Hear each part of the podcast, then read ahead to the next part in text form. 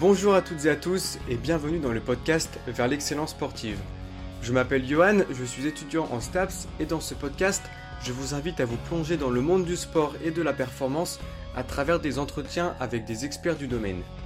Dans ce podcast, nous aurons l'opportunité d'aborder divers sujets directement liés à la performance sportive, comme par exemple la préparation physique, la préparation mentale, l'entraînement, les blessures et encore d'autres sujets. Mon objectif est de partager avec vous les connaissances des experts ainsi que leurs expériences enrichissantes. Eh bien, bonjour à toutes et à tous et bienvenue dans ce nouvel épisode de podcast. Et aujourd'hui, pour ce podcast, euh, j'ai le plaisir d'accueillir euh, Max. Bonjour Max. Salut Yo.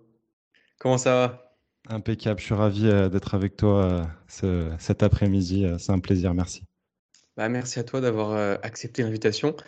Et euh, bon, donc là, on va partir du coup sur un podcast un peu plus axé euh, préparation physique.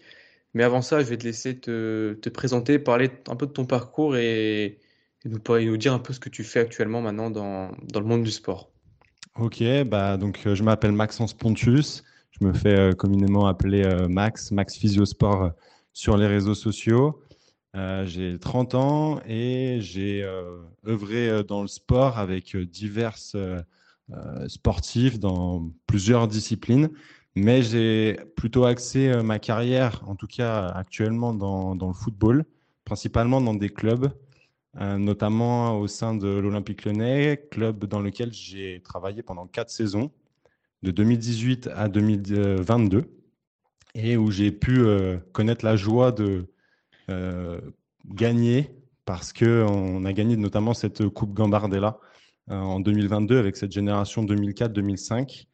Et c'est vrai que gagner un match, c'est euh, toujours euh, top, mais gagner une compétition, un championnat, une, une, coupe, c'est véritablement palpable et c'est des souvenirs qui sont gravés à vie. Aujourd'hui, je travaille dans un autre club emblématique de, de Ligue 1, mais c'est véritablement tout récent. Donc voilà, et je suis également hôte euh, d'un podcast, euh, le Squat de la Performance, qui me permet euh, d'échanger avec, bah, comme toi, avec des professionnels du sport et de la santé, dans le but en fait de montrer aux sportifs qui sont les professionnels du sport et de la santé, qui peuvent les accompagner, mais surtout comment. D'accord, ok. Et donc, tu travailles avec l'équipe de Ligue 1 de, de Lyon, avec les professionnels ou avec des catégories en dessous? Non, avec l'académie donc euh, de U17 à U19. Euh, ça m'a permis de, donc pendant quatre saisons de suivre euh, l'entièreté d'une génération, notamment cette génération 2004-2005, avec qui je les ai vus rentrer au centre de formation et puis finir leur, leur parcours académique par cette belle victoire. Et c'était vraiment un, plaisir de pouvoir les suivre. Et du coup, je, je guette tout ça de, de l'entièreté de, de, ces sportifs pour, euh, pour voir comment ils évoluent. Ok, d'accord. Et du coup, tu interviens en tant que prépa physique ou parce que si je dis pas de bêtises, tu es aussi kiné? Ouais, exactement. Je suis, euh, c'est vrai que dans ma présentation, je ne l'ai pas dit, je suis kiné du sport et, préparateur physique. Euh, en club, je suis essentiellement recruté pour mes compétences en tant que kiné du sport, mais disons que j'ai développé des compétences via des certifications, notamment des certifications anglo-saxonnes, dans le but de euh, me développer sur euh, ce suivi euh, véritablement holistique de l'athlète. Parce que j'étais frustré d'avoir cette carte uniquement curative de la kinésithérapie comme on peut le percevoir en France, de voir le sportif uniquement quand il est blessé, alors qu'un sportif pour moi doit être vu de A à Z et avoir cette vue d'ensemble, je dirais déjà sur une, une saison, bien évidemment, mais également sur euh, l'entièreté d'une carrière. D'accord, ok. Et du coup, hum, est-ce que tu as fait le parcours euh, classique euh, STAPS ou alors, parce qu'en général, quand on, quand on, rencontre des prépas physiques, en général, ils sont passés par STAPS. Est-ce que tu as fait ce parcours ou alors tu as fait kiné et tu as passé justement des diplômes? Ouais, et quel, et diplôme d'ailleurs aussi? Exactement. En fait, je suis passé par le parcours universitaire, mais via la kinésithérapie. Et puis après, euh, des diplômes en, kinésithérapie euh, du sport euh, divers et variés. Je me suis développé dans, plusieurs compétences, dont celle des vitesses multidirectionnelles dont on parlera aujourd'hui. Et puis, sinon, bon, bah, j'ai pu faire des certifications type Exos, type FRC, développer aussi le, mentorship avec Kevin Ferreira, qui est vraiment, véritablement une, une pépite. Euh, et puis aller voir des, compétences également avec euh, mes collègues comme euh, Rémi Lancou et Nardo Mostefa. voilà, aller voir différents professionnels qui ont fait, eux, le, travail de centraliser des, données, de clarifier des situations comme celles qu'on va voir aujourd'hui, qui ne sont pas forcément très claires pour tout le monde, mais voilà, pouvoir accompagner les sportifs au plus haut niveau. OK.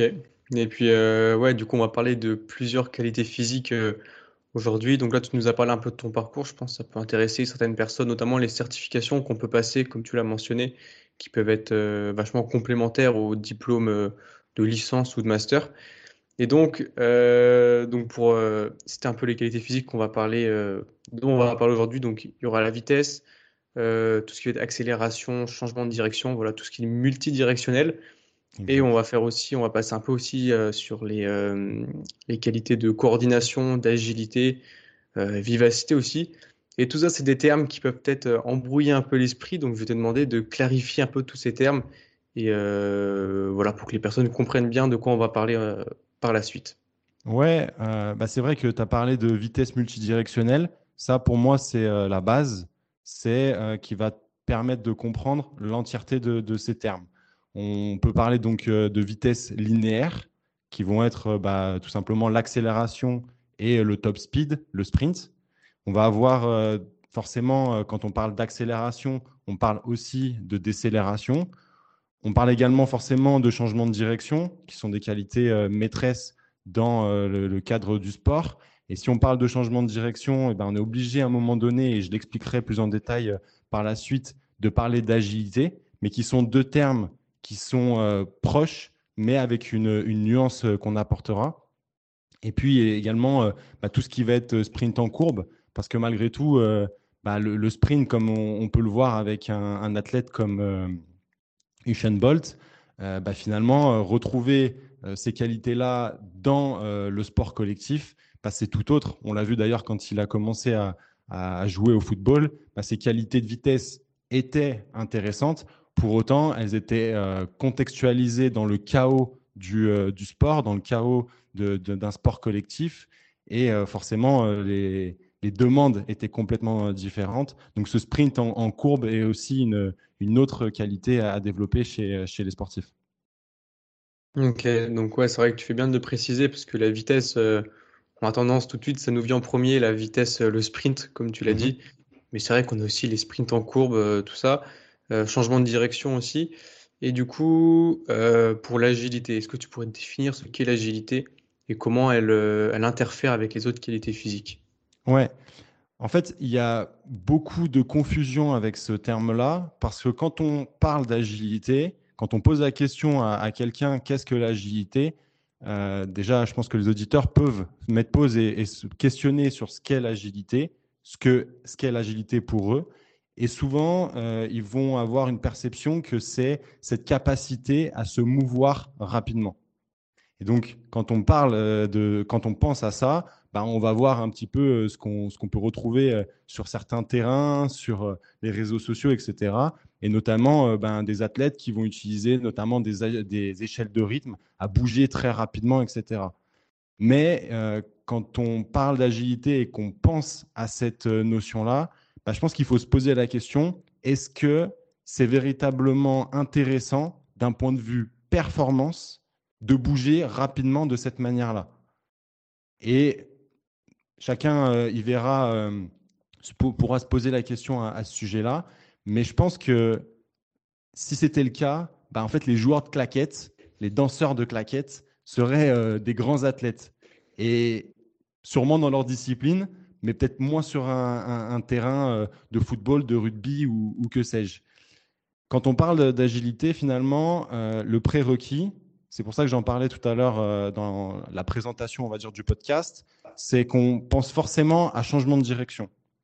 Un changement de direction, c'est cette capacité de réorientation et de la changement de, trajectoire euh, d'un athlète, de l'ensemble du corps de l'athlète vers une autre direction. Sauf que dans un changement de direction, on va contextualiser le propos, on va euh, planifier euh, l'exercice qu'on va donner à notre athlète. Donc, on lui donne un contexte. Forcément, les, données qu'il va falloir travailler au préalable, ça va être la capacité d'accélération, la capacité de décélération et la capacité de, de transition. Parce qu'un changement de direction, c'est finalement c'est tout ça, c'est une accélération suivie d'une euh, décélération, une transition qui va être différente avec une angulation qui va être une stratégie pardon qui va être différente en fonction de l'angulation, puis une réaccélération. Donc, euh, quand on a dit tout ça, euh, on se dit quelle est la différence avec l'agilité? Bah, Finalement, c'est la même chose, sauf que l'agilité est dans un chaos et, va répondre finalement à un stimuli qui va être auditif, qui va être visuel ou kinesthésique, c'est-à-dire tactile. Et ça, c'est finalement ces deux choses qui sont complètement différentes parce que l'agilité est finalement une vitesse qu'on appelle contextuelle. Donc, euh, c'est important de, comprendre ça parce qu'il y a une notion d'environnement euh, à prendre en compte dans cette notion d'agilité. D'accord. OK. Est-ce que tu aurais des, des exemples, des exemples concrets dans le foot, par exemple, pour, euh, pour illustrer un peu tes propos, pour, pour, pour que les auditeurs aient une image en tête, tu vois? Ouais. En fait, j'aime bien donner le, de montrer la vidéo d'Arsène Wenger. C'est une vidéo qui ressort beaucoup ces derniers temps, mais qui date d'il y a quelques années. Il me semble qu'il était encore entraîneur à Arsenal et euh, qui expliquait en fait qu'il avait fait entrer euh, une université norvégienne au sein euh, du centre d'entraînement des, Gunners.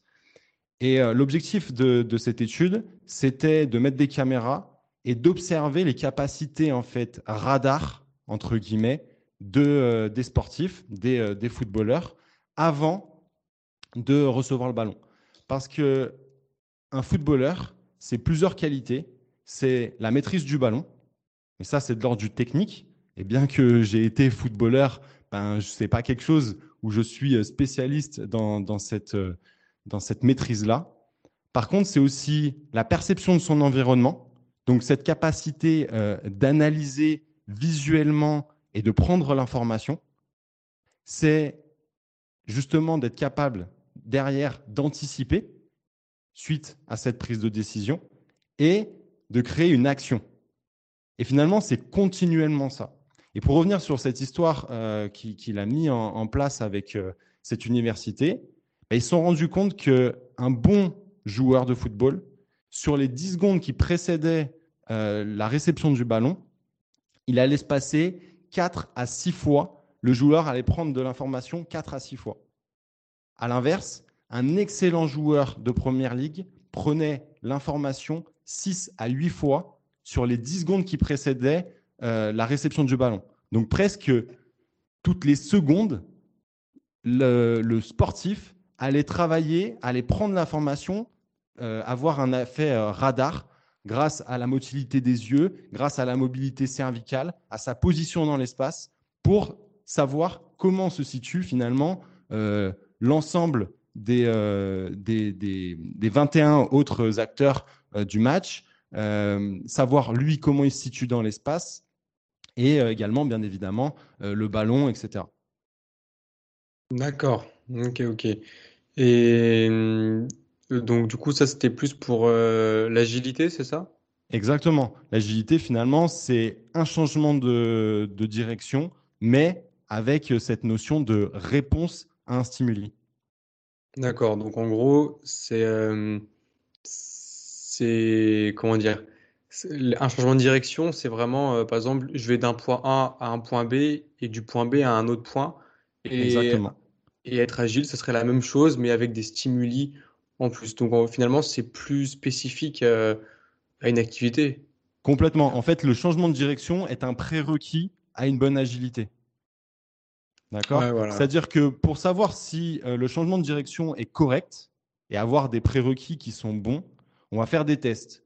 Je pense que tu dois connaître des tests comme l'Illinois, le T-test, le L-drill, le 505. C'est tous des tests qui permettent de voir comment l'athlète se mouvoie sur un changement de direction. Il y a aussi un, test qui est, euh, qui est top, que j'ai malheureusement jamais mis en, euh, en place parce que le setup est, est, beaucoup trop lourd.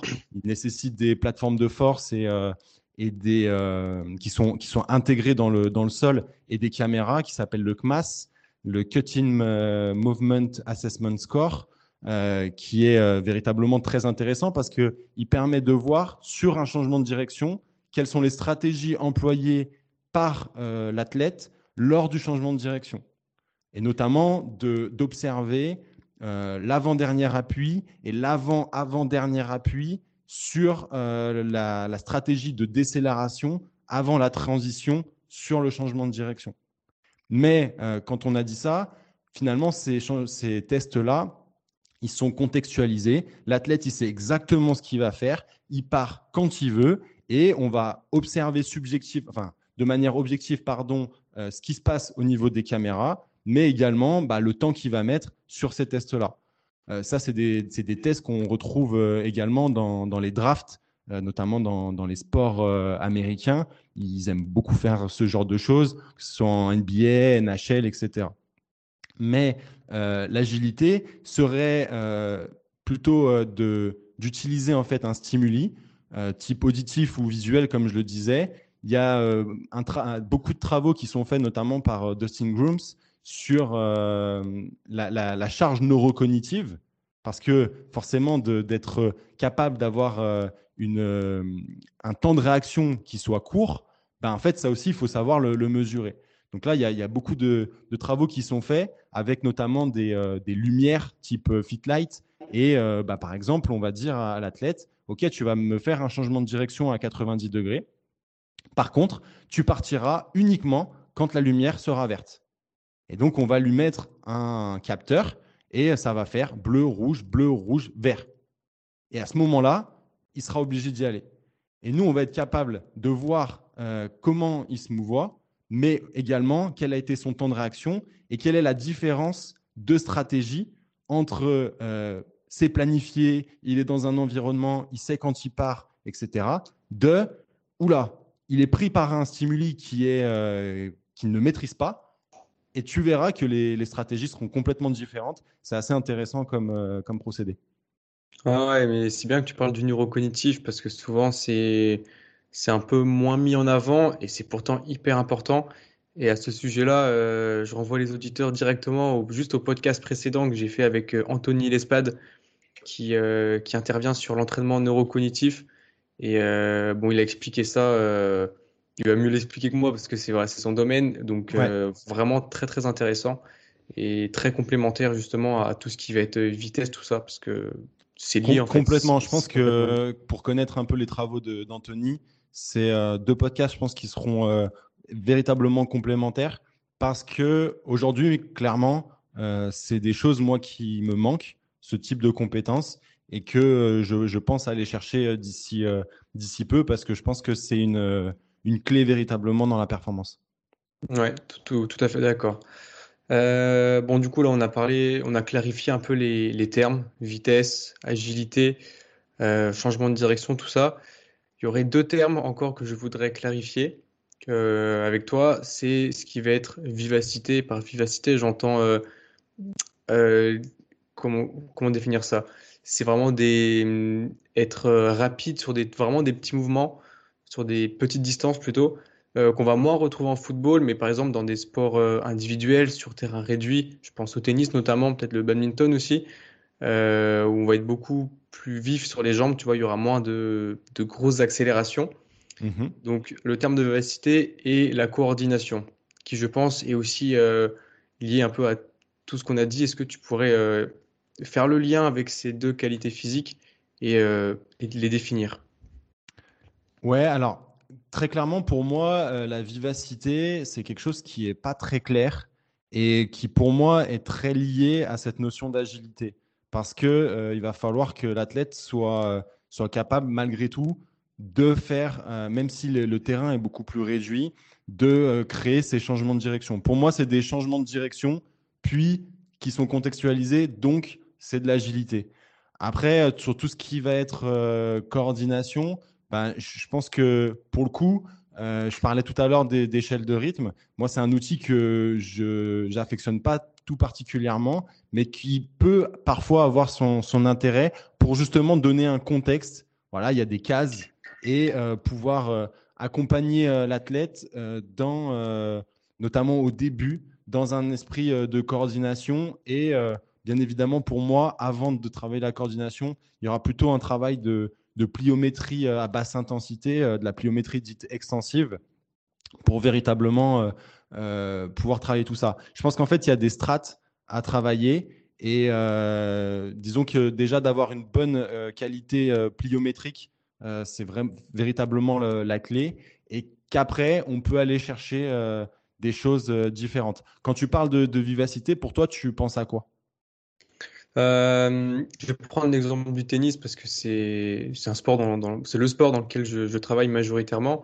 Et au tennis, alors certes, du coup, on va avoir des changements de direction, des accélérations, euh, tout ça, mais aussi on va avoir beaucoup de, de petits, jeux, petits jeux de jambes euh, avec des petits pas qui sont très brefs au sol parce que quand la balle arrive à une certaine vitesse, tu n'as pas le temps de faire des grands pas. Et du coup, tu dois en faire pour aller à la balle mais tu auras aussi une part de petits pas très vifs. Et pour moi, la vivacité, c'est ça, c'est être capable de se déplacer sur des courtes distances avec des, une fréquence de, de pas euh, relativement basse. Tu vois, on peut pas se permettre d'avoir des grandes foulées. Après, c'est un, un, terme euh, qui est assez compliqué à, à, définir, je trouve, par rapport à la vitesse. Ouais. C'est comme ça que je le vois, moi, si tu veux. Très honnêtement, euh, j'ai jamais pour le coup, je crois que j'ai jamais travaillé avec euh, des tennisman. Donc, c'est une discipline que je connais en tant que spectateur, mais finalement très peu en tant que, professionnel. Je vois un peu ce que tu veux dire. Pour autant, pour moi, il y a quand même euh, un besoin d'être capable de, créer euh, de, l'accélération parce que j'imagine qu'effectivement, le tennisman, quand, bah, notamment sur un service, sur la réception d'un service, bien évidemment qu'il ne va pas être immobile, pour autant, euh, il va être quand même dans une position et justement agir dans son changement de direction en fonction du contexte de où est-ce qu'il va y avoir la balle. Mais euh, j'imagine que le tennisman, ben, il va observer euh, le, son adversaire sur, sur le service, notamment ben, sur l'orientation de son corps, sur, ça, comment dire, euh, sur, sur, son lancer, etc.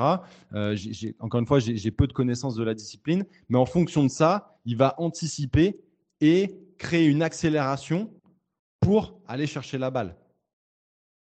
Ouais, et oui, c'est tout à fait ça. On anticipe par rapport au mouvement, de, par rapport à l'orientation du corps, des épaules, tout ça de, son adversaire. Ouais. Et euh, pour revenir aussi à, la vivacité, pour moi, euh, le fait, imagine, on prend un carré de 3 euh, mètres par 3 mètres, c'est un petit carré, et tu dois faire, tu dois aller à l'autre bout du carré à chaque fois.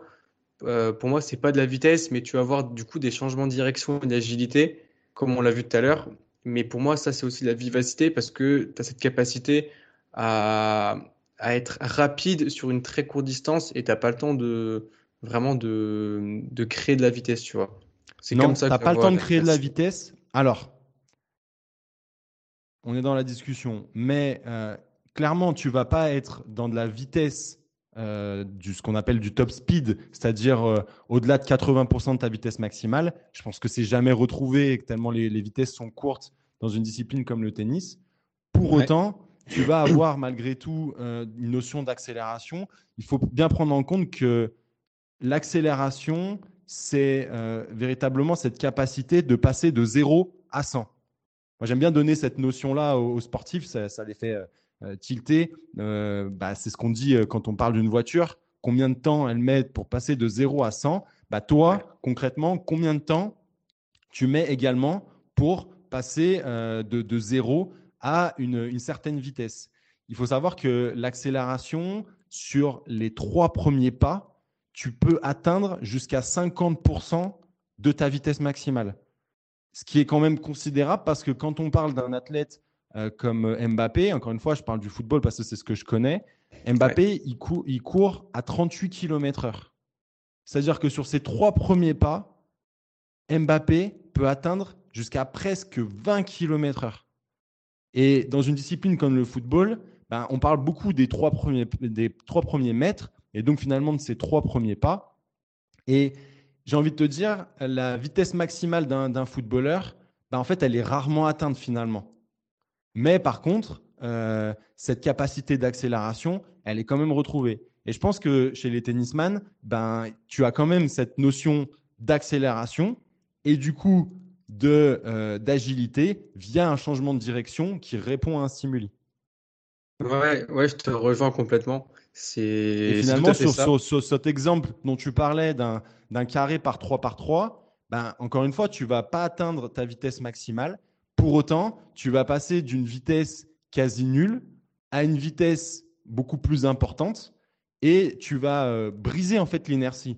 L'accélération, euh, finalement, c'est physique. Hein. Ça peut être un peu barbant dit comme ça, mais euh, celui qui en a parlé, qui en parle le mieux, c'est Newton, qui a établi plusieurs lois et dont la première loi énonce clairement la notion de briser l'inertie via la création d'une force et notamment d'une force qui est horizontale. Donc, ben pour moi, un tennisman, du peu que je connais de l'activité, il va être justement dans cette création euh, d'accélération et ce changement de direction répondant à un stimuli. Donc, pour moi, je parlerai encore une fois d'agilité. Ouais, mais c'est tout à fait ça. Et c'est d'ailleurs ce que je travaille, moi, sur, euh, sur la prépa. Je fais des changements de direction, accélération avec des stimuli euh, visuels parce que c'est ce qui se rapproche le plus de, de l'activité. Et pour moi, la vivacité, ça rentre aussi dans, dans cette case. Tu vois ce que je veux dire? D'accord. Ça, ça rentre aussi dans cette, dans cette case. Et, et voilà, mais pour moi, c'est des termes qui sont vachement reliés et, et pas indépendants les. Ouais, non, mais bien sûr. Comme, comme je disais, enfin, encore une fois, moi, la vivacité, c'est pas un terme qui, euh, qui, euh, que, que, je comprends. Mais pour autant, euh, bah voilà, quand je parle de changement de direction, c'est intrinsèquement lié à l'agilité par cette notion de stimuli, et c'est intrinsèquement lié à tous ces prérequis de base d'accélération, de décélération, de changement de direction via la transition. Ouais, bien sûr. Ouais, je pense qu'on a, on a toutes des définitions qui, qui diffèrent un peu, où notre vision nous fait euh, voir les choses un peu différemment. Exactement. Et je voulais revenir sur, euh, sur l'échelle de rythme dont tu as parlé tout à l'heure. C'est, c'est un outil qui est euh, beaucoup remis en cause. Et moi, je suis pas forcément pour aussi. Mais du coup, pour travailler cette... alors du coup, je vais employer plusieurs termes, mais on va dire ce bah, cette vivacité ou cette agilité sans forcément euh, des changements de direction, euh, avec une fréquence de pas euh, très rapide sur des courtes distances. L'échelle de rythme, on va dire, elle va répondre à cette demande, mais on va être contraint par bah, les carrés, tout ça. Qu'est-ce que tu penses de, de l'échelle de rythme pour ce type de travail? Est-ce que tu aurais des alternatives pour travailler ce genre de choses? En fait, l'échelle de rythme, elle est surtout décriée parce que certains vont dire que grâce à l'échelle de rythme, on va développer la vitesse. Ouais, ça, je suis contre. clairement, c'est faux. Ouais, je suis d'accord. Moi, l'échelle de rythme, je l'utilise dans deux cas. Je l'utilise pour contextualiser ce que je disais tout à l'heure, euh, un travail potentiellement de coordination. Et au préalable, pourquoi pas en fait de donner un contexte à l'athlète sur de la pliométrie extensive, donc de la pliométrie basse.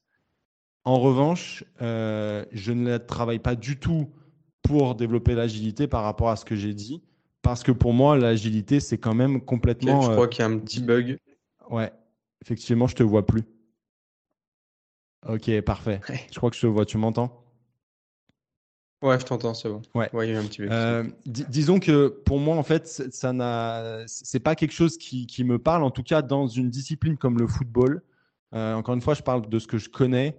Dans une discipline comme le football, on, le, travail en fait de, de, de, fréquence, je le travaillerais plutôt sur une activation neurale, mais sans forcément utiliser d'échelle de rythme. Véritablement avec de la fréquence de pas, mais pourquoi utiliser euh, de l'échelle de rythme? Euh, Je suis pas sûr que ça, ait un, réel intérêt de restreindre l'athlète dans cette activation neurale. Pour autant, cette activation neurale, par définition, a plutôt une volonté de euh, warm-up, d'échauffement, plutôt euh, que euh, de, travail en tant que tel. Ok, mais est-ce que du coup, en termes d'alternatives, est-ce que tu aurais, tu verrais d'autres choses plus intéressantes, je ne sais pas, un parcours avec des plots ou ce genre de choses, où on n'est pas contraint par, ok, tu dois mettre ce pied dans ce carré qui fait tel, tel périmètre, tout ça? En vérité, euh, je crois que j'utiliserai euh, pas forcément de, matériel euh, en particulier. Comme je te l'ai dit, je, donnerai plutôt des, consignes à l'athlète pour réaliser une tâche donnée sans forcément le, contraindre avec un, outil défini. Ok, ça marche. J'aimerais rentrer un peu plus dans, le vif de sujet sur le développement, dans un premier temps, de la vitesse. Et euh, première question, euh, comment vois-tu la place de l'athlétisme, euh, c'est-à-dire les techniques de course, vraiment apprendre à courir dans la préparation physique? Est-ce que c'est indispensable ou est-ce qu'on aurait d'autres moyens, alors aussi efficaces, oui ou non, de techniques de préparation physique, mais pas, pas l'athlétisme quoi? Ouais, moi je pense que ça a clairement sa place. après, les visions divergent par rapport à ça. Il faut bien contextualiser, c'est que un athlète, au sens strict du terme, comme Usain Bolt dont on parlait tout à l'heure, il passe des heures à gagner des centièmes. Donc, chez un sportif tel un rugbyman, tel un basketteur, tel un footballeur, on va peut-être pas passer des heures dans cette optique-là. Pour autant, euh, apprendre un footballeur et tous ces autres sportifs à courir, ça me paraît essentiel. Pourquoi?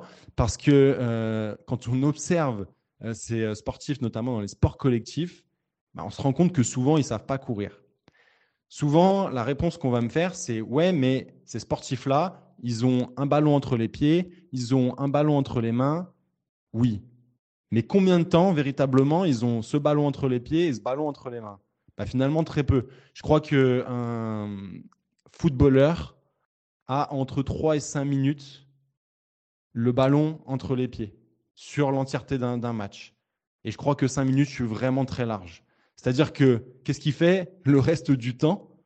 Ben, quand il n'a pas le ballon ben, Il est finalement toujours en mouvement avec toutes les notions dont on a parlé euh, jusqu'à présent. Et donc, euh, ben, si on veut s'intéresser véritablement à, la vitesse, ben, je pense que déjà, c'est intéressant de faire un test de vitesse euh, typiquement sur un, test pour voir le, profil force-vitesse, si euh, on a plutôt des qualités de vitesse ou plutôt des qualités de force et donc d'accélération, ça me paraît déjà essentiel. Aujourd'hui, avec les, travaux notamment de JB Morin, on, peut avoir euh, beaucoup d'informations. je, pense rien t'apprendre et, surtout à certains auditeurs, l'information qu'il y a une, application type MySprint qui est véritablement un bijou de, de technologie pour euh, quelques dizaines d'euros. Donc, euh, je pense que ça, il faut, avoir euh, conscience du travail.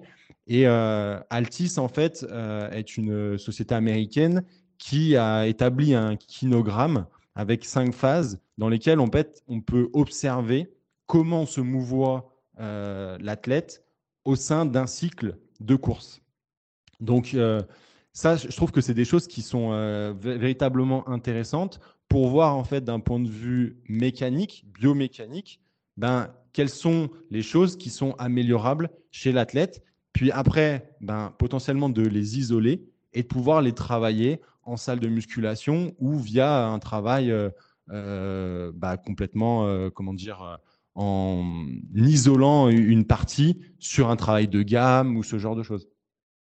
Ouais. Et d'ailleurs, les gars, non, pardon. Juste une, aparté sur les gammes athlétiques. Euh, je trouve on les utilise beaucoup, on les utilise beaucoup pardon, dans l'échauffement. Et euh, je pense qu'il y a vraiment euh, un travail à faire pour justement apprendre à courir grâce aux, aux gammes athlétiques et pas juste faites des montées de genoux et vous vous échauffez, mais vraiment apprendre à faire des vraies montées de genoux, etc. Et ce pour toutes les gammes athlétiques.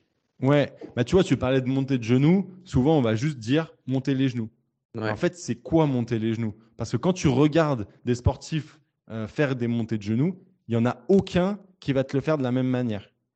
À la rigueur, de, comment tu le fais, c'est déjà une première chose. Mais c'est surtout pourquoi il n'y en a aucun de tes sportifs qui fait la même chose? C'est que ta consigne, en fait, elle n'était pas claire. Et pour moi, une des qualités essentielles dans l'action des jambes sur euh, la, vitesse, c'est véritablement euh, cette action de, cette action cyclique en fait des jambes qui va être complètement différente de, l'accélération et euh, où il va véritablement y avoir ce, cette action piston des, membres inférieurs. Et donc en fonction de la consigne que tu vas donner, bah, en fait tu vas travailler des qualités techniques qui vont être différentes en fonction de l'objectif de ta séance. Est-ce que ce sera plutôt une séance de type accélération ou plutôt une séance de type euh, top speed Carrément. Euh, euh, du coup, c'est bien là parce que tu as parlé un peu des, tests, de comment voir les faiblesses ou les avantages sur les vitesses, notamment avec les, applications que tu as, que as mentionnées. Mm. Est-ce que tu aurais des, du matériel type que tu conseillerais et que euh, tu conseillerais de ne pas utiliser pour, euh, pour développer la vitesse? Associée à des techniques de, développement Ouais, en termes de matériel, euh, je vais être assez simple. Hein, je vais travailler avec des sleds, donc un sled pull avec une, un harnais, qui d'ailleurs, en fonction de ce que je veux développer chez l'athlète, sera peut-être beaucoup plus au niveau du buste ou au niveau des hanches. Ça va répondre à, à ce que je peux euh, retrouver et, chercher à développer chez l'athlète. Euh, ça peut être euh, de travailler avec, avec un bâton pour isoler en fait en overhead par exemple, pour isoler le buste, avoir cette notion de, noyau et avoir après ce travail cyclique en mettant aussi des petites haies pour donner justement une, une fréquence de pas à, notre, à notre athlète. Et puis, euh, finalement, je vais travailler avec, euh, avec ces choses-là. Après, euh, si j'avais un, budget illimité et, malheureusement, j'ai encore jamais travaillé avec ce genre d'outil, mais je sais qu'un 1080 est véritablement un outil pertinent pour développer la vitesse. Ok. Et en termes de, régime de contraction, quand on, travaille quand on veut travailler la, vitesse avec euh, tout ce qui va être lié à la muscu. Est-ce que tu, conseillerais d'utiliser euh, je sais pas, des exercices plus pliométriques, euh, axés sur le, concentrique ou ce genre de choses Je pense que ça dépend si on veut plus être sur la force ou sur la vitesse. Je te laisse la parole là-dessus. Ouais. En fait, déjà, pour moi, tous les régimes de contraction devraient être travaillés au préalable. Mais véritablement, en fait, euh, à la fin, euh, la course reste une action euh, pliométrique. Donc, il faut avoir, en fonction du groupe musculaire, des groupes musculaires en, question, on va avoir plutôt une action concentrique sur certaines phases, une action plutôt excentrique sur d'autres. Et, bien évidemment, d'autres groupes musculaires seront là en, noyau, en point d'ancrage, pour, bah, d'une certaine manière, avec un travail euh, isométrique de, ces groupes musculaires-là. Je pense notamment au, buste, donc, euh, qui, a un rôle de noyau et d'ancrage pour les membres inférieurs et les membres supérieurs. Après, euh, je ne sais pas si ça répond clairement à ta question. Si, en, partie. tu, peux, tu parlais d'isométrie. c'est vrai que l'isométrie, je trouve, c'est intéressant comme type de travail. Après, on peut en faire de différentes manières. Euh, tu, parlais d'isométrie pour le haut du corps, pour le tronc Oui, alors notamment au niveau du, corps training, ce qu'on appelle le corps training, donc euh, le, gainage avec des, guillemets. Mais euh, en fait, quand tu parlais de régime de contraction, je, pense, je penserais plutôt en, méthode, si je puis dire, ou plutôt sur, si on veut développer la vitesse, on va être plutôt sur du délestage et donc utiliser par exemple euh, des élastiques pour délester son, poids de corps et avoir euh, véritablement cette action sur ce profil force-vitesse plutôt axé sur la vitesse, là où euh, un travail avec des charges lourdes sera beaucoup plus pertinent si on retrouve un déficit de force et donc d'accélération chez notre athlète. Ouais, du coup, sur la force, on aurait bah, du coup cette phase concentrique qui serait un peu plus accentuée. Alors que sur la vitesse, du coup, on serait vachement explosif dessus. Et est-ce que tu utilises euh, l'isométrie un exemple parmi tant d'autres, par exemple de l'overcoming sur du squat ou sur des fentes, tu vois, pour dans un but de développement de vitesse, ou pas du tout? Alors, pas forcément dans un but de développement, mais plutôt dans un but de, de fin d'échauffement où je vais avoir une, une envie d'avoir un recrutement neural qui soit euh, véritablement euh, important. Et pour moi, l'isométrie euh, overcoming, donc de surpassement, où on vient pousser contre une, charge immobile, permet bah, véritablement ça d'un point de vue véritablement sécuritaire. Et, mais c'est vrai, du coup, c'est en fin d'échauffement parce que c'est quelque chose qui est quand même pas mal contraignant en termes de tension mécanique. Ouais, bah en fait, quand on veut travailler les, les, euh, les qualités dont on parle lors de, pendant ce podcast, il nous faut une intensité qui soit véritablement euh, importante. Ouais. C'est pas euh, juste se dire ah bon on va faire un, un travail d'accélération ou de, de, top speed ou de changement de direction etc. Mais on y va tranquille. À la rigueur, ça peut être pertinent, notamment en réathlétisation, de euh, dans l'approche en fait que va avoir euh, l'athlète d'y aller progressivement, bien évidemment. Mais euh, l'intensité qu'on va mettre dans ces séances, elle va être quand même importante.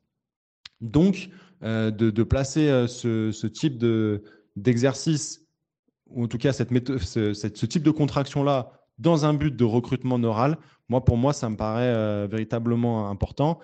Et en plus de ça, j'aime bien dire à mes athlètes bah, en fait, euh, à la fin de l'échauffement, on a envie de tout casser. On est véritablement chaud et, je trouve que cette isométrie de, overcoming, même d'un point de vue euh, philosophique, elle a véritablement cette euh, volonté-là où en fait on, donne, on demande à l'athlète de pousser comme fort véritablement très fort quoi. On lui demande de pousser de toutes ses forces. Et je trouve que même d'un point de vue philosophique, sans parler de physiologie, je trouve ça véritablement intéressant. Ouais, c'est vrai, c'est pas bête. Euh, psychologiquement, d'être dans cette, euh, dans ce mood, euh, allez, je déchire tout à la fin d'échauffement, c'est vrai que ça doit vachement bien préparer pour, pour la bah suite. ouais, en plus de ça, on est quand même sur une contraction qui est ultra sécuritaire. Donc, ben, finalement, pourquoi s'en priver? Moi, c'est des choses que j'aime bien travailler potentiellement chez un athlète. j'ai certains sportifs qui répondent bien à, à ce type de contraction dans les 24, premières 24 euh, dernières heures, voire même dans les toutes dernières heures avant de, une compétition.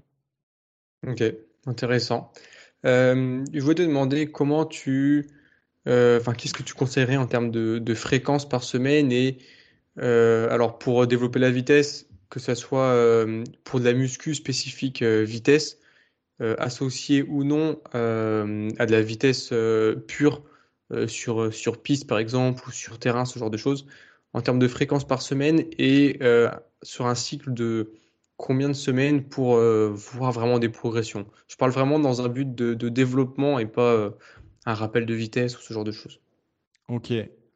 alors, d'un point de vue programmation, tout ce qui va être accélération, sprint, j'aurais plutôt une notion en fait en quatre semaines, une semaine c'est-à-dire avec euh, une progression euh, sur euh, les quatre premières semaines et décharger sur, la, sur la cinquième semaine et repartir progressivement et faire des cycles comme ça. En revanche, donc ça, c'est plutôt parce que c'est, c'est quelque chose qui est beaucoup plus métabolique dans l'approche. Pour autant, sur un travail de décélération, parce que je travaille aussi ce, ce genre d'aspect-là, parce que pour moi, c'est, il y a une notion en fait d'autorégulation où l'athlète, si euh, il n'est pas capable d'avoir une bonne qualité freinatrice dans la décélération, bah, peut-être qu'il ne va pas accélérer aussi rapidement qu'il en est capable. Donc, sur cette décélération-là, vu que les, les implications sont plutôt sur d'un point de vue de système neuromusculaire, Là, euh, j'aurais plutôt euh, euh, une, programmation sur cinq semaines de progression, par contre, deux semaines de deload. Et pour avoir véritablement une progression semaine après semaine. Ces deux qualités-là peuvent être travaillées de manière parallèle sans, sans aucun souci. En ce qui concerne le, sprint, pour en parler plus particulièrement, déjà, pour moi, et d'ailleurs même toutes les qualités dont je viens de parler, elles peuvent être travaillées toutes les semaines. Elles doivent être même travaillées toutes les semaines. Après, à quelle fréquence de la semaine, à quelle fréquence pardon, dans la semaine on va pouvoir les travailler? Bah, Ça, malheureusement, c'est en fonction du planning de, du staff euh, il ne faut pas oublier qu'en tant que prépa physique, en tant que kiné du sport, on s'adapte aux contraintes de, euh, du staff technique. Si le staff technique est euh, open et comprend les intérêts, ben, parfois il y a un dialogue qui peut se créer. Mais si le coach il dit c'est comme ça et pas autrement, il faut pas oublier que la préparation physique est au service de la performance. Donc, à partir de là, euh, ben, pour moi, il faudra mettre une implication minimum d'une fois par semaine. Maintenant, euh, si on peut en mettre plus, et surtout si l'athlète euh, répond à plus, bah, pourquoi pas? Mais il faut toujours avoir cette notion, moi que, j'aime beaucoup, cette, la, la, dose minimale effective. C'est-à-dire que si on fait deux séances, et entre guillemets prendre le risque de faire deux séances, quels sont les bénéfices qu'on va avoir? Si on a des bénéfices, prenons-les. S'il n'y a pas de bénéfice, faisons autre chose. Parce que malgré tout, il ne faut pas oublier que le, le temps d'un athlète, il est euh, véritablement euh, court et que euh, souvent, bah, en fait, on a envie de, faire le haut de la pyramide, mais on oublie de faire les bases.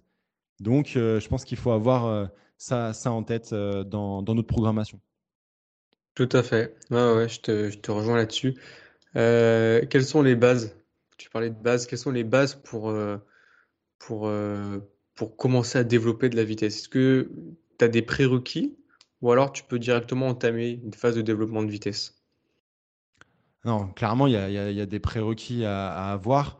Euh, comme on le disait, hein, déjà d'un point de vue technique, parce que quand on peut observer certains sportifs avec des rotations excessives au niveau du tronc et voire même au niveau des bras, en fait, c'est pas possible. C'est que euh, malheureusement, euh, leur qualité euh, neuromusculaire n'est pas sont peut-être beaucoup plus importantes et ils pourraient être beaucoup plus rapides si ces, défauts techniques étaient, étaient gommés. Après, bien évidemment, bah, c'est ce que je disais, c'est que je pense qu'il faut répondre en fonction de la planification qui est pertinente pour l'athlète, répondre à l'entièreté des qualités euh, physiques euh, du sportif, sur ses qualités de force, donc du travail lourd, sur des qualités de puissance. Et là, on va être beaucoup plus sur euh, quelque chose qui va se rapprocher, par exemple, de l'haltérophilie, de la pliométrie et tout ce que ça entreprend, parce que la pliométrie, c'est très vaste.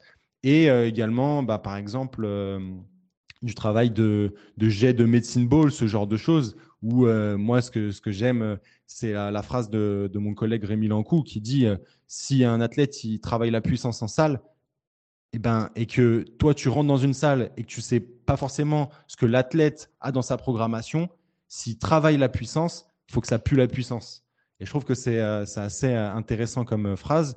Et sinon, si on veut travailler plutôt le versant vitesse euh, ben, d'un point de vue euh, qualité physique, ben, comme je le disais tout à l'heure, ça serait plutôt de travailler avec euh, du délestage.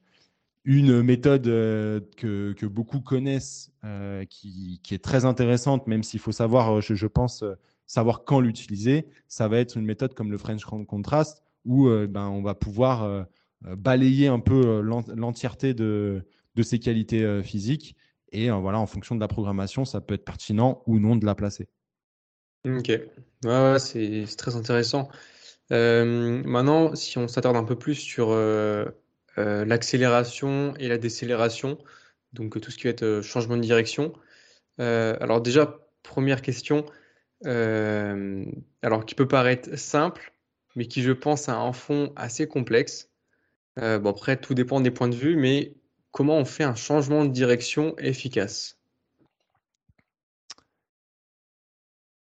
Eh ben finalement, en répondant à ce ce qu'est un changement de direction, donc cette phase de décélération, cette phase de transition et euh, cette phase d'accélération. Donc déjà, répondre à ces deux qualités de décélération et de, décélération et d'accélération. Ensuite, sur euh, le cut, donc la, phase de, transition, elle va répondre à quelle est l'angulation que le sportif euh, va prendre.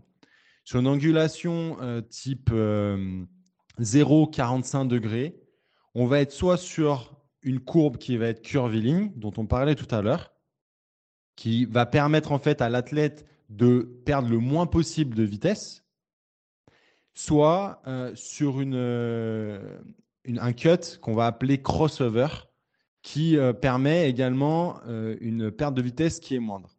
En revanche, bien évidemment, si on est sur un changement de direction à 90 degrés, on va être obligé de faire un changement de direction type shuffle, un peu en sidestep, où euh, l'athlète va être obligé de euh, forcément avoir une, certaine phase de freinage, et notamment par ce qu'on appelle le pénultième appui, ce c'est finalement l'avant-dernier appui, et cette qualité de décélération sont hyper importantes. C'est-à-dire que si euh, j'insiste sur la, décélération, parce que si la décélération et ce, cet avant-dernier appui est mauvais, la stratégie employée derrière sera forcément mauvaise.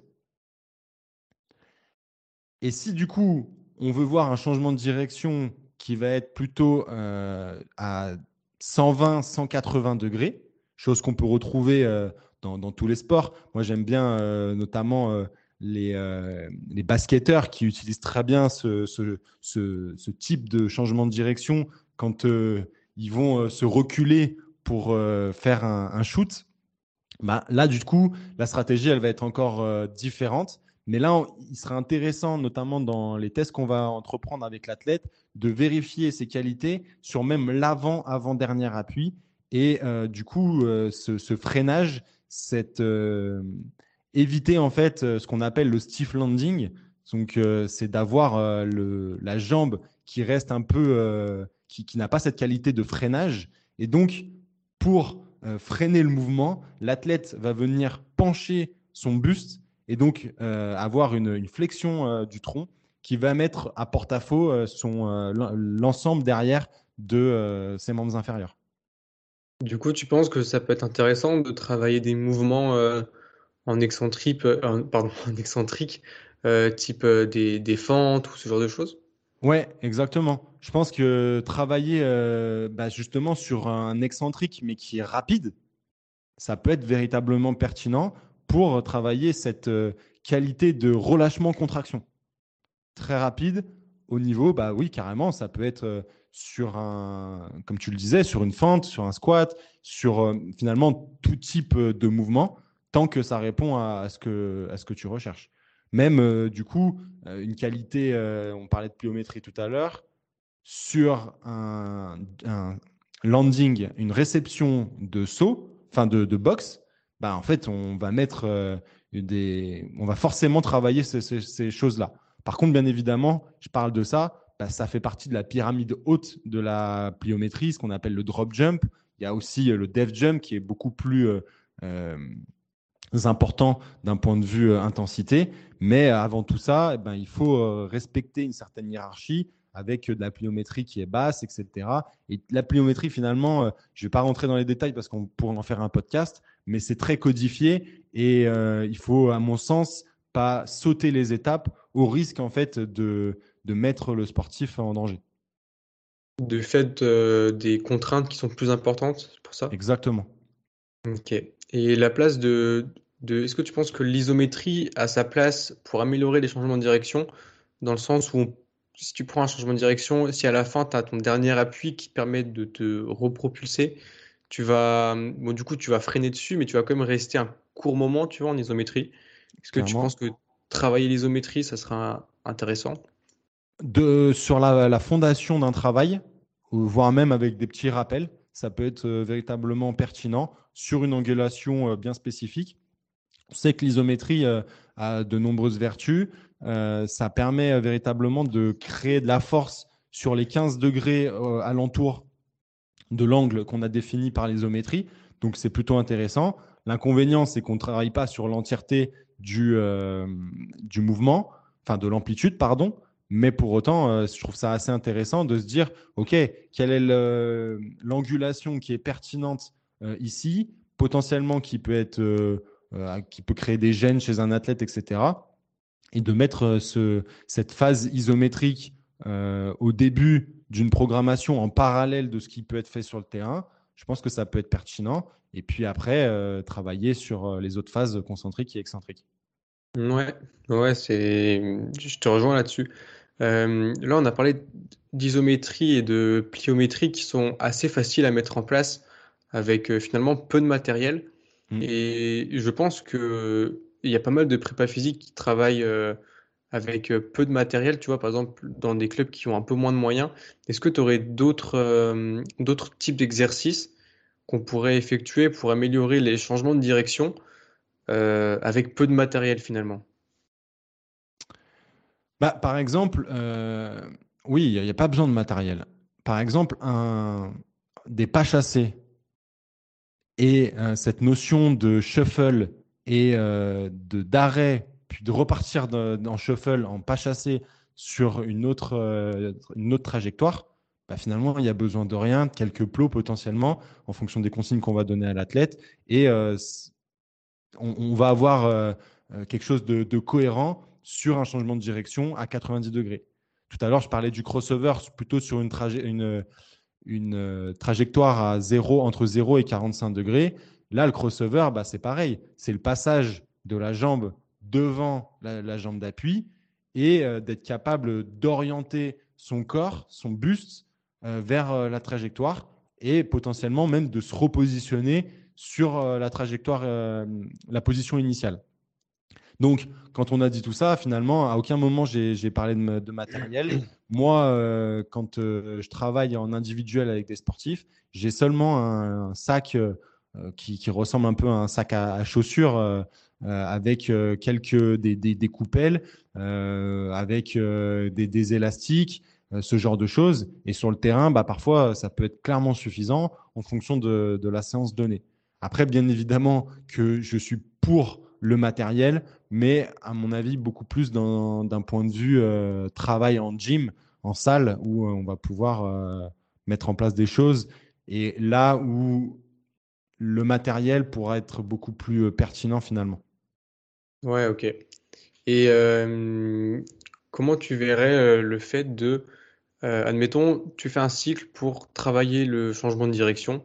Par exemple, tu as six semaines, tu veux travailler le changement de direction, sans, sans travailler vraiment que du changement de direction, voilà, mais avec des exercices vraiment pour travailler le changement de direction.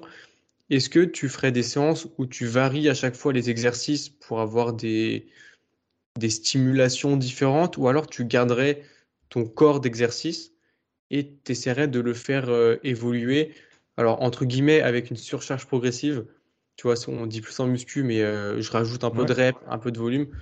Comment tu ferais? Tu garderais le même type d'exercice ou alors tu varierais les types d'exercices, le type de, parcours ou ce genre de choses? Ok. Déjà, ça dépendra de si on parle de réathlétisation ou de préparation physique.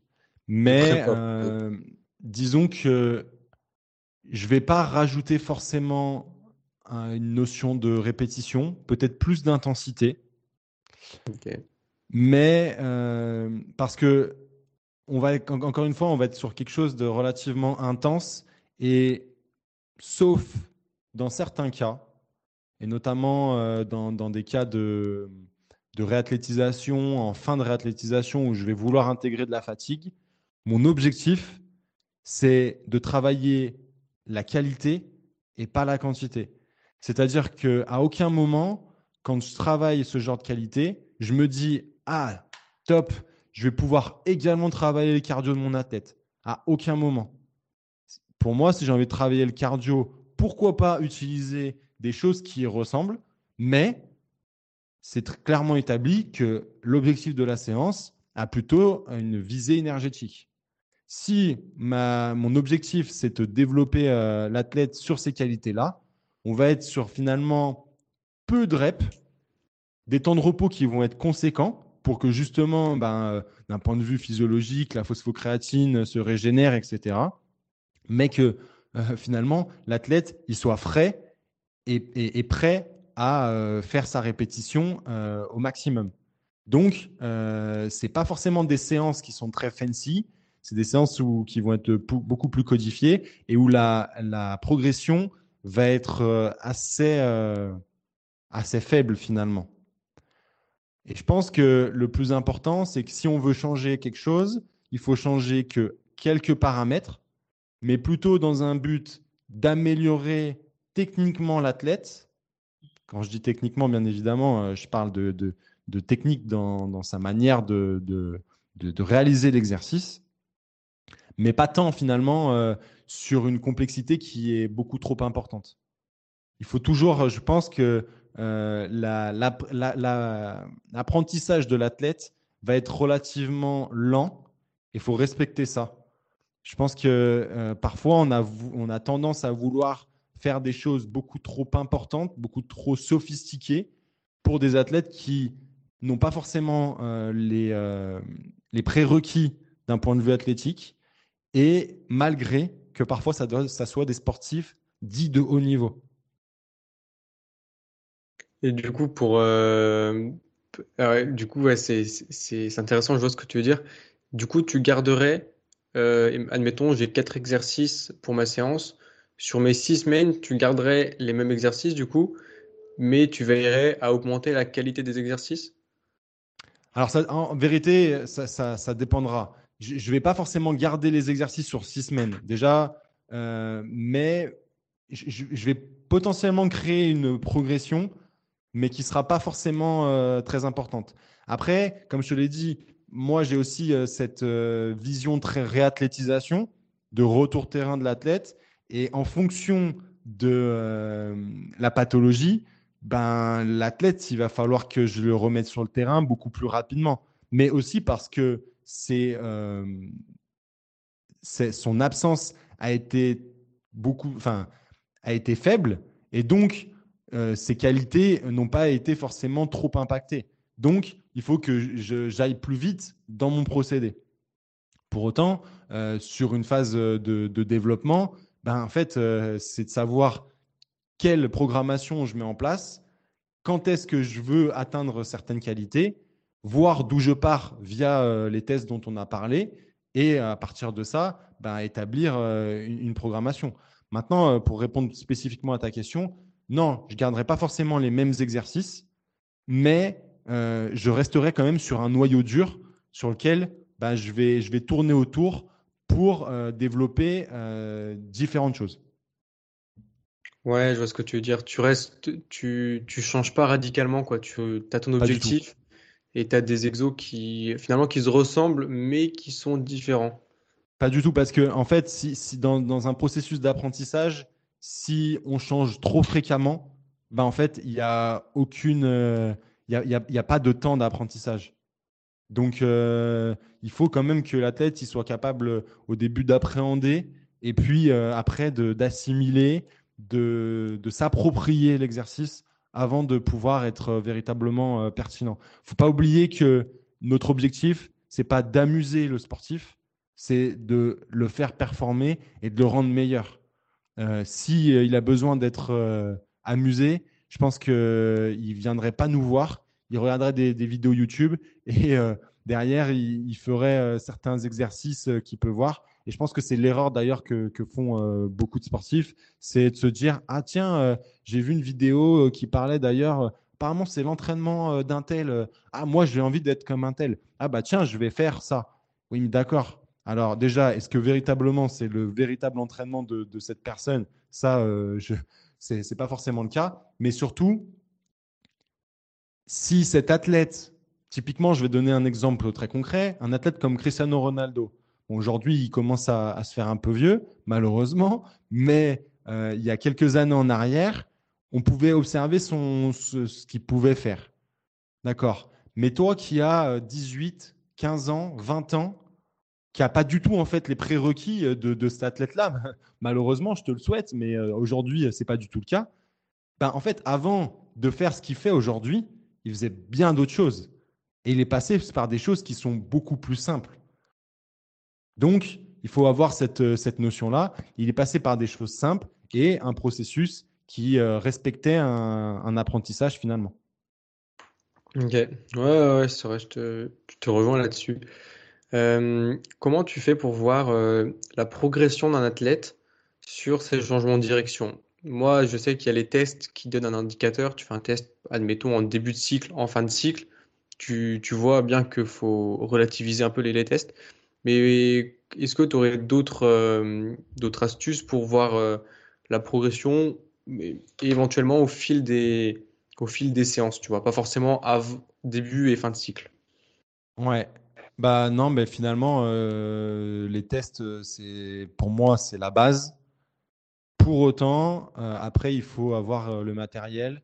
Aujourd'hui, il y a beaucoup de clubs qui, qui en ont à des, à des niveaux qui sont pas forcément hauts en tout cas de moins en moins, parce que ça me paraît de plus en plus accessible, ça va être les GPS, où on va avoir euh, euh, ces, ces, données-là, en fait, euh, bah, d'accélération, décélération, la haute intensité, etc. Et ça, ça nous donne beaucoup d'informations finalement. Mmh. Ouais, c'est vrai que les GPS, c'est en train, je trouve, de prendre plus de place encore dans, dans les clubs, c'est en train de se démocratiser. Clairement. Mais, c'est vrai que Avant, c'était des choses qu'on voyait que dans le monde professionnel. Aujourd'hui, le monde amateur euh, possède euh, ce genre d'outillage et, c'est très bien. C'est vrai. Euh, avant, dernière question, avant de conclure le, le podcast. Mais excuse-moi, juste, je, reprends. Après, il ne faut pas oublier qu'on a aussi un œil sur lequel il faut, il faut s'appuyer. Donc, même si parfois il peut nous jouer des tours, ben, en fait, parfois juste de filmer l'athlète sur des angulations bien précises. On n'a pas véritablement fait de test mais euh, au sein de la séance, on va filmer l'athlète et on va regarder. On peut même créer un discours au-delà avec, euh, avec l'athlète et euh, lui permettre de voir au fur et à mesure des séances, ah bah tiens, maintenant tu bouges comme ci, maintenant tu bouges comme ça. Ah tu vois techniquement, ah, comment tu te sens? Ah bah je me sens mieux. Bah ouais, mais en même temps, tu as vu, on a travaillé sur ça. Aujourd'hui, ta posture, elle est mieux. Tes mouvements de jambes, ils sont mieux. Tu vois, c'est toutes ces choses-là qui font que derrière, euh, ben, ça permet une, progression de la tête qui est finalement euh, lente et progressive, mais avec une vision long terme. Ouais, mais tu fais bien de mentionner parce que même le fait de, demander à l'athlète, à l'athlète pardon, pendant un cycle comment, comment, comment tu te sens et qu'ils nous disent ouais je me sens mieux, je me sens plus rapide et que nous aussi avec notre œil on voit, euh, on peut pas voir de manière précise mais on voit de manière plus globale ah ouais tiens je trouve il bouge mieux il, réaccélère mieux sur deux choses. Euh, finalement, c'est un, peu l'instinct, enfin non pas l'instinct, mais la, comment dire, la, vision globale, quoi, un peu comme tu, l'as mentionné. Et je trouve aussi que c'est c'est pas des tests, mais euh, finalement un, entraîneur c'est ça, quoi. Il doit avoir euh, cet œil. Et ouais, clairement. chaque séance peut être un test finalement. Exactement. C'est vrai. du coup, je reviens à ma, question. Est-ce que tu, aurais des, tu vois des erreurs courantes qui sont faites ou où il y a des idées reçues qui, ressortent pour des gens qui se disent euh, je veux développer ma vitesse, mes changements de direction. On a parlé de l'échelle de rythme qui est euh, une belle erreur pour travailler la vitesse. Est-ce que tu vois d'autres choses? Ouais, donc euh, je valide complètement déjà sur cet aspect-là de l'échelle de rythme. Le deuxième, la deuxième erreur, c'est celle que je disais sur avoir trop peu de temps de repos sur ces sessions-là qui ressemblent derrière à des euh, sessions énergétiques. Et donc, si notre but, c'était de développer euh, l'énergétique, bah, on, est, on est dans le vrai. Si par contre, c'était dans un objectif de développer d'autres qualités, bah, en fait, on a tout faux et c'est un peu dommage. Donc ça, c'est une autre euh, erreur. Et puis sinon, bah, tout à l'heure, je parlais de sled. Parfois, euh, on a envie de charger trop lourd ou pas assez lourd. En fait, en fonction des qualités qu'on va vouloir développer, ben, finalement, c'est un peu ce que je disais tout à l'heure. On va mettre euh, une charge qui va être différente sur l'athlète. Donc, typiquement, sur une, accélération, enfin, pour travailler ce, ce, genre de choses, on va mettre une charge qui est très, très importante pour véritablement maximiser ce temps de passage au sol sur chaque pas alors que sur un travail de, vitesse, le, lestage sur, euh, sur le sled, sur le traîneau, sera beaucoup plus euh, light. Ouais, ouais c'est vrai. Euh, j'avais une autre question aussi que je trouve assez intéressante. Est-ce que tu conseilles pour développer la. Alors, je vais mettre ensemble un vitesse et changement de direction. Est-ce que tu conseilles de majoritairement faire de la vitesse et des changements de direction purs, tu vois, avec des distances spécifiques à l'activité, ou alors majoritairement faire des exercices qu'on a vus avec des méthodes de, de muscu, de la plio, de l'iso, ce genre de choses, ou combiner les deux de manière assez égale pour développer ses qualités, muscu ses qualités physiques? Ouais, je crois que tu as répondu à la question, à la question dans à la réponse. Pardon, tu as répondu à la question dans ta question. Parce que finalement, pour moi, euh, c'est de faire les deux. Euh, maintenant, à quelle, euh, quelle part on va faire les deux? Bah Ça, ça va répondre à la spécificité du, du sport, au temps qu'on a, le niveau sportif de l'athlète, les prérequis qu'il a, euh, est-ce qu'on peut travailler en individuel avec lui? C'est véritablement toutes ces choses-là, sa capacité en fait de charge de travail. Il y a, des euh, sportifs qui sont des de travail, d'autres euh, beaucoup moins. Donc il faut aussi respecter ça. Et à partir de, là, on, peut établir quelque chose. Mais pour moi, le, travail sur terrain est très intéressant, surtout déjà d'un point de vue technique. et le travail en salle est au service du terrain. Donc, euh, il, faut, il faut avoir euh, les deux très clairement. Ouais, ouais, je, suis d'accord avec toi. Je pense qu'il euh, vaut, vaut mieux pas isoler juste un seul, sauf si vraiment on a peu de, très, très peu de temps pour développer une qualité physique. Je pense qu'on peut se concentrer sur une seule pour voir de réels progrès. Mais si on a le temps de faire les deux, je pense qu'il vaut mieux faire les deux. Mais très clairement. Très clairement. Après, ça va dépendre de ce que je disais avec le profil force-vitesse. En fonction de ça, on va se dire ok, lui, il va manquer euh, de, force sur l'accélération, il est un peu lent au démarrage. Pour quelle raison? Bah, peut-être qu'il manque de force. Bon, bah, on va établir un cycle avec ça. On va travailler sur l'accélération. Potentiellement, on travaillera avec un nutritionniste qui euh, va nous montrer qu'il y a euh, une composition corporelle qui n'est pas forcément adéquate au niveau qu'espère le sportif. Parce qu'il y, a ça aussi. Hein. Newton, il, a parlé de force égale euh, masse fois accélération. Donc il y a cette notion de masse et forcément, ben, euh, la, force sera relative à la masse et donc à la composition de, corporelle de l'athlète. C'est très simple de comprendre qu'un athlète qui est lourd aura beaucoup moins de faculté à euh, accélérer rapidement. Mais pour autant, ça ne veut pas dire qu'il faut être Schginch et complètement sans, avec la peau sur les os mais euh, parce que potentiellement ces, athlètes-là n'auront pas de, force à développer. Il faut trouver le bon ratio en fonction euh, du sport, en fonction de l'athlète, mais euh, effectivement, cette notion de composition corporelle est aussi à, prendre en compte dans ces qualités-là. Ouais, et là on rentre dans la notion d'individualisation qui est très compliquée à mettre en place, notamment dans les sports collectifs. Je pense que toi tu dois connaître ça au foot. Ouais, alors après, euh, est-ce qu'elle est, difficile, oui et non Disons qu'effectivement, euh, ben, il faut des moyens humains.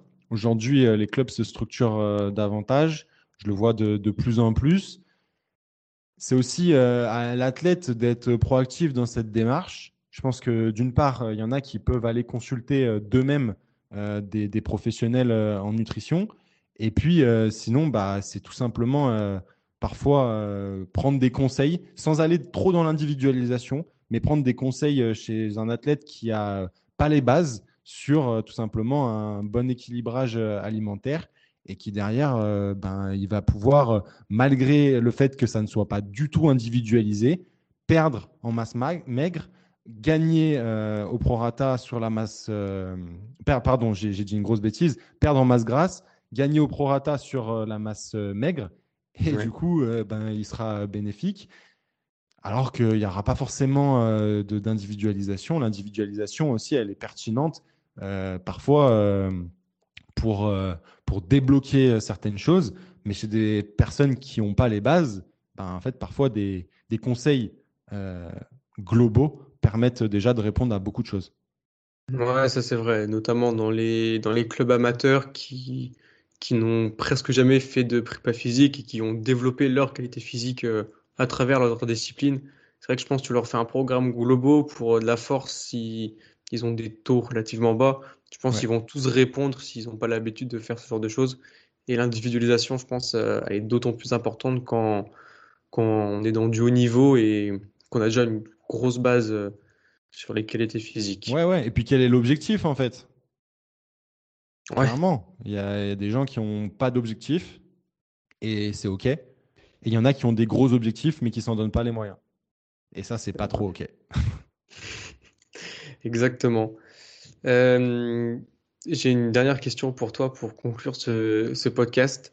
Euh, est-ce que tu aurais une expérience à nous partager euh, avec un athlète, avec un, professionnel du monde du sport ou juste avec toi, où il en est sorti quelque chose de positif, quelque chose qui a été mis en place, quelque chose qui a été dit, je sais pas, et qui t'a marqué et qui serait pertinent pour, pour les auditeurs Ok. Euh, alors, finalement, il y a, enfin, j'ai apprécié euh, travailler avec euh, l'ensemble des, sportifs et des staffs avec qui j'ai travaillé et avec qui je travaille encore. Finalement, j'ai que 30 ans et il me reste encore de, belles années devant moi, donc je sais que le futur sera bon. Là, tu vois, en me posant la question, je, repense à un des athlètes avec qui j'ai travaillé qui avait un projet qui m'a véritablement touché parce que c'était finalement un double projet. C'était un, joueur de foot qui euh, avait été opéré des ligaments croisés qui avait pour projet de pouvoir assister euh, aux euh, détections de la FFF USA qui permet en fait aux, aux joueurs d'être vus par de nombreux recruteurs des USA et des universités américaines. Et il avait euh, du coup ce, projet-là à une vingtaine d'années de se dire, alors moi, voilà, j'ai envie d'être footballeur, mais c'est surtout j'ai envie d'avoir euh, cette expérience euh, en Amérique. Et ça me parlait tout particulièrement parce que je trouvais ça beau d'avoir ce, projet-là, de se, de se projeter, d'avoir le, courage d'une certaine manière à 20 ans de partir. Il n'y en a pas beaucoup qui, qui l'ont et euh, de, tout plaquer pour, euh, pour réaliser son rêve et de se réaliser en fait en tant qu'homme avec euh, ce genre de projet. Et bah forcément, j'ai pris le truc à, cœur, j'ai tout fait pour l'accompagner là-dessus. On, il est allé aux détections, il a pu intégrer une université américaine. Et franchement, c'était un réel plaisir d'apprendre ça. Et c'est des choses où, clairement, qui permettent de savoir que quand, on, vibre avec ce genre de choses, c'est qu'on se dit, OK, je suis véritablement en train de faire un métier passion où je, me fais kiffer et, surtout je fais kiffer autrui. Donc ça, c'est puissant. Et, clairement, c'est quand on peut faire un métier qu'on peut faire sans être payé, où on, accepterait finalement euh, dans, un monde idéal de ne pas être payé pour, euh, pour faire cette activité-là, euh, ben c'est c'est génial. Et euh, typiquement, ce, type d'anecdote euh, me, rappelle la raison pour laquelle euh, je, me lève chaque matin. C'est hyper enrichissant, je trouve. C'est le genre d'anecdote, le genre d'histoire, je pense que, que, quand, que quand tu te rappelles justement, ouais, enfin, qui a lieu dans ton métier, qui te marque, c'est hyper intéressant. Et est-ce que tu, tu, te souviens de, de certaines je sais pas, sessions d'entraînement ou certaines sessions d'entraînement qui t'ont marqué avec lui ou, ou je sais pas, il, Ouais, alors je, vais te donner un, exemple très, très simple et au final, euh, tu vas te rendre compte que bah, finalement, c'est pas forcément toujours l'aspect technique et même parfois rarement l'aspect euh, technique euh, pur et dur qui, dont, dont, on va véritablement se rappeler, bien que j'ai encore toutes les séances notées, bien évidemment, sur mon ordinateur. Mais c'est plutôt l'après-séance.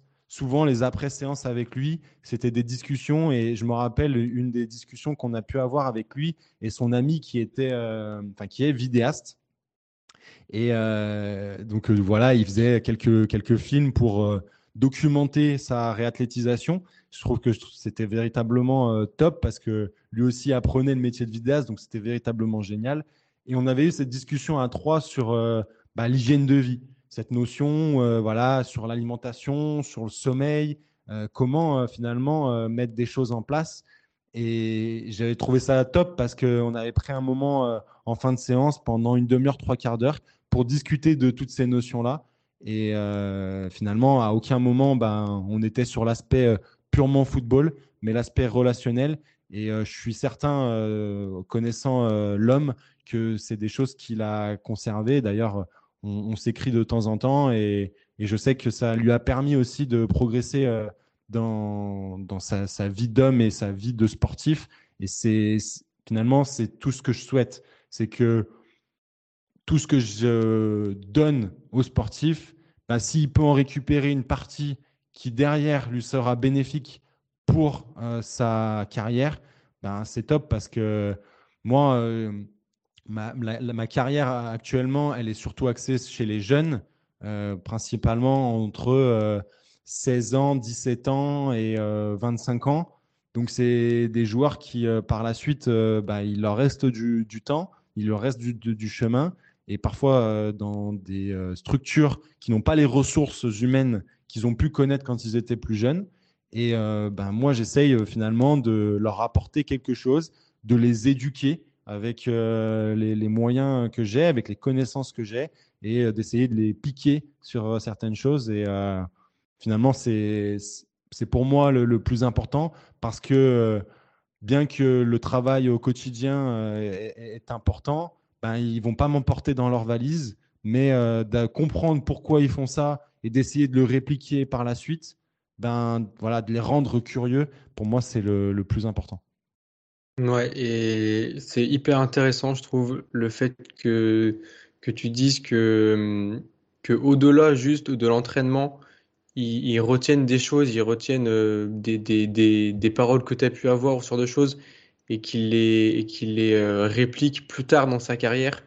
Je trouve que c'est vraiment un plus et je pense euh, c'est ce qui fait peut-être aussi, je pense, un bon préparateur physique, c'est que cet aspect de communication, d'interaction, c'est avant tout euh, quelque chose d'humain, tu vois. Et euh, si tu arrives à, si as réussi à l'impacter comme ça et que ça lui serve pour plus tard, je trouve que c'est quelque chose de, bah, de, de, fort quand même parce que je pense qu'il y a des préparateurs physiques, euh, bon, ils font leur séance, ils partent et, et puis basta, tu vois. Et cet aspect interaction, je trouve, bah, ça n'a pas de prix et finalement, ça rejoint ce que tu as dit tout à l'heure, c'est un métier passion. Et, mm. ouais, tu, et surtout que c'est des jeunes, quoi, donc qui sont facilement je veux dire, je veux dire influençable, pas dans, c'est pas péjoratif, mais tu peux facilement les, les marquer. Clairement. Quoi. Ouais, ouais, ouais. C'est, euh, oui, oui. C'est, euh, comment dire? Oui, c'est ça, d'influencer euh, de, de, manière positive. positive. Ouais, ouais, ouais, Ok. Est-ce que tu aurais un mot de la fin pour, pour conclure ce podcast? Je crois que finalement, dans tout ce que j'ai dit, j'ai pas dit de choses qui sont farfelues ou qui sont compliquées.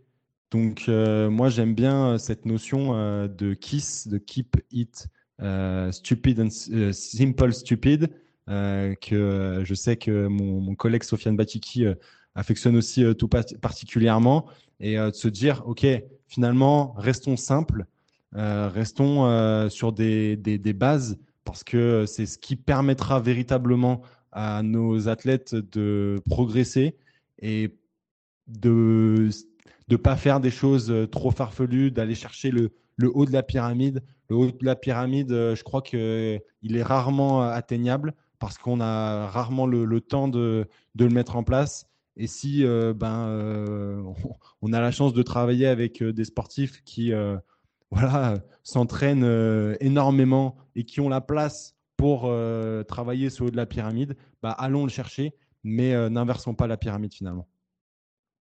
Ok, c'est ouais, franchement, c'était très intéressant.